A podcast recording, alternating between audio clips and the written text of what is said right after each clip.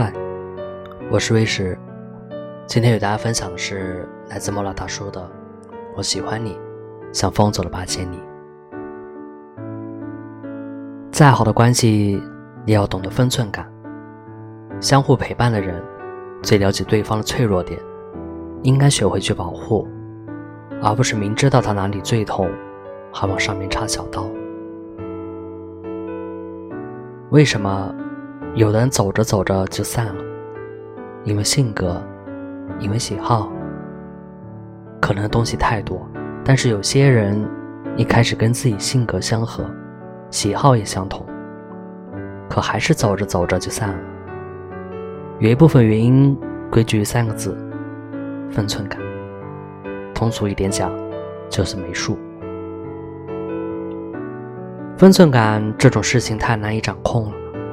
有的人无师自通，有的人勤能补拙，但最怕的就是无药可救的那一类。在刚过去的三八女神节，苏珊给我讲了一件让她糟心的事儿。那天，她男朋友带她去了一家格调很高的餐厅，也算是接风洗尘。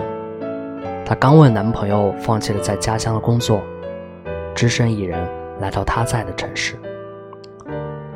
男生订了一个可以看到海景的靠窗位子，完美的节日气氛，一切都是那么恰到好处。终于结束了异地恋，苏珊内心既兴奋又忐忑。就座之后，男生说：“这里美吧？在你家那个小地方，是不是从来没有去过这么好的地方吃饭？”这已经不是第一次从男生口中听到他开玩笑说自己是小地方出来的人。虽说平日两人相处模式就是互相调侃，但唯独这个玩笑，苏珊不能接受。可男生还是满脸笑意，完全没有顾及苏珊的感受。也许在你看来不是过分的事，但偏偏就是别人心底最介意的点。相互陪伴的人最了解对方的脆弱点，应该学会去保护，而不是明知道他哪里最痛。还往上面插小刀。无论朋友还是恋人，分寸感真的真的太重要了。可事实上，人们又往往不易做到这点。分寸感是成熟的爱的标志，他懂得尊重人与人之间必要的距离。这个距离意味着对于对方作为独立人格的尊重，包括尊重对方独处的权利。大概一切想要长久的东西，都必须把握一点分寸感吧。越过了，怕终究是得不偿失的。人生没有撤销键，如何才能维持长久的感情？维持感情的秘诀就在于这种分寸感。有个词叫“过犹不及”，当过了那个界限，尊重没了，这种不对等的关系就变成了一种霸凌。前几天，莫拉跟好朋友插科打诨的开玩笑。朋友说：“你要是不答应我的要求，我就把你吃饭时抓拍到的糗照发到朋友圈。”莫拉以为那是玩笑，也没当回事儿。不一会儿，我翻看朋友圈，他真的发了，但以为是分组可见，在国外旅行，心情正好，也就没在意。过了一会儿，再打开朋友圈，竟然看到共同好友在下面点赞，我立马火冒三丈，打越洋电话给朋友，极力压抑住怒火，要求朋友把糗照删了，不然朋友真的难做。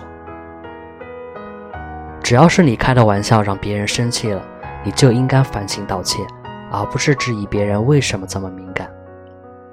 换句话说，幽默感及分寸感，戳到痛处的玩笑。从来都不是玩笑。别人愿意忍让是因为重视，但我们总不能因为别人这样忍让了，就变得越来越过分了吧？熟悉的人不是用来随便对待的，熟悉的人才更应该好好珍惜。刚刚好，其实才是最难把握的度。我们在与他人交往的过程当中，常常因为没有掌控好分寸。而带给对方或自己尴尬、且不舒服的感觉。分寸感是一种处事能力。生活中那些被夸高情商的人，你仔细观察一下，其实都是能够巧妙掌握分寸感的人。他们不一定多么热情，也不是刻意而为，可是他们知道如何说话和办事，才能让别人觉得舒服。他们总是能够了解别人的敏感点，并知道如何避免触及这些地方。他们没有指手画脚的坏毛病。而是尊重别人的选择，和这样的人在一起，有一种妥当的、安全的被保护感。分寸感是个好东西，希望你能驾驭好。圈子虽小，干净就好。对世界抱有最温暖的善意，并拥有对抗恶意坚硬的铠甲。有研究表明。一个人养成经常丢弃对自己来说没有用的东西的习惯，可以提高生活质量。到了一定年龄，必须扔掉四样东西：没有意义的酒局，不爱你的人，看不起你的亲戚，虚情假意的朋友。扔掉没有意义的酒局吧。电视剧里是这样演的：樊胜美热衷于参与各种上流人物的酒会晚宴。期待能通过这样的场合认识有钱人，改变命运。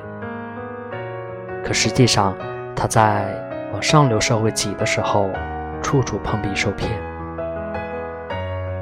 而不喜社交的安迪，去哪里都有人们想结识的优秀人才。总觉得多喝顿酒就能促进人的感情，总觉得多交朋友，也许未来他们会帮得上忙。但实际上，他们却是在占用你的资源，浪费你的精力。人生的路走得越久，你越会发现，无论哪种方式的捷径，都不如靠自己来的踏实。要知道，人生中大多数的捷径都在开始时都会让你尝到甜头，但它也是加快你衰败的原因。只有你自己足够优秀，才会吸引同样优秀的人靠近你。真正有效的交友，是离我各自拿出拿得出手的东西，能够在某个领域上互相帮助，有所促成。与其把希望寄托在别人身上，不如在自己身上下功夫。现在，谁的时间都很宝贵，减少无效的社交，多陪陪家人，毕竟他们不会想从你这里得到什么。最值得你付出的时间。就是家人，别在不爱你的人身边徘徊，因为你永远无法叫醒一个装睡的人。我身边有一对情侣，两人从大学相识到相恋八年。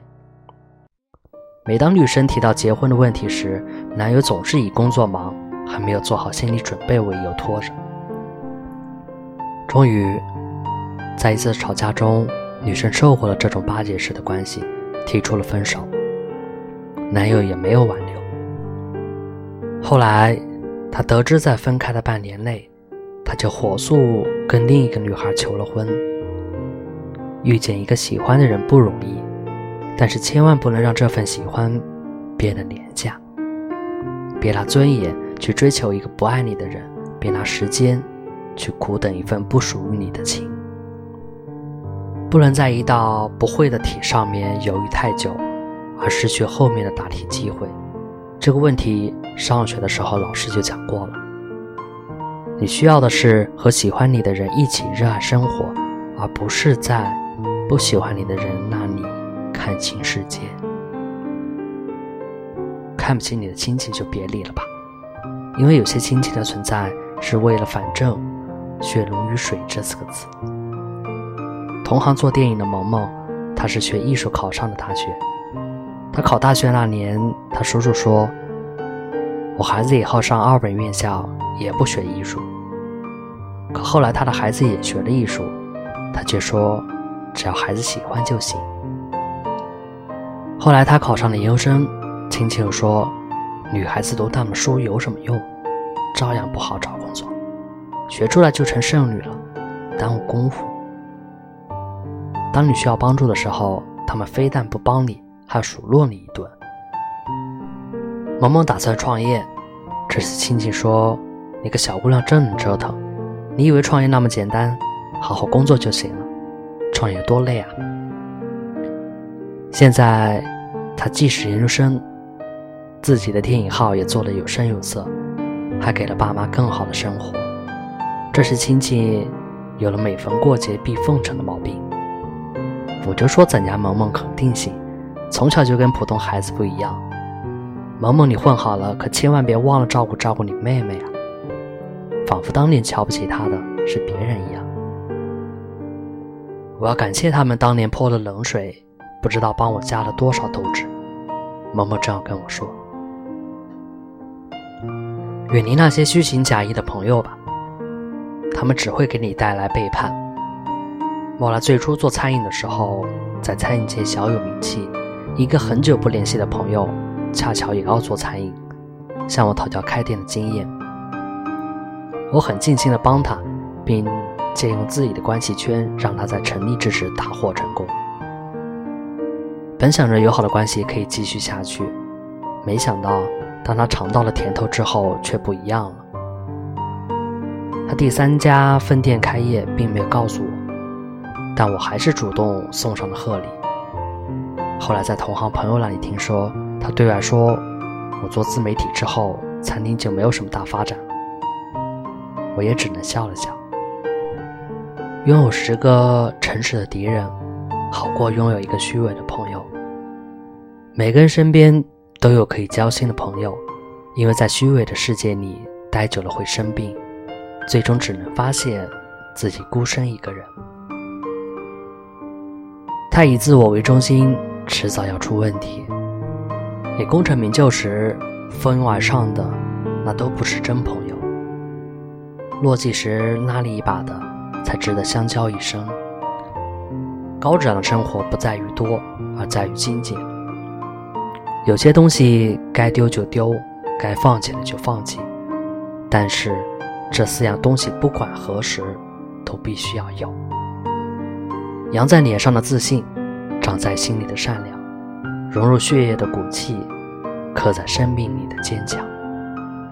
它们像是你人生路上的护身符，也许在平静的日子里看不出来什么，却总会在不经意间给你带来好运。希望我们永远不要丢掉自信，对世界抱有最温暖的善意，并拥有对抗恶意的坚硬铠甲。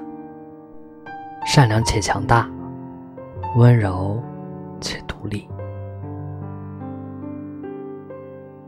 谢谢。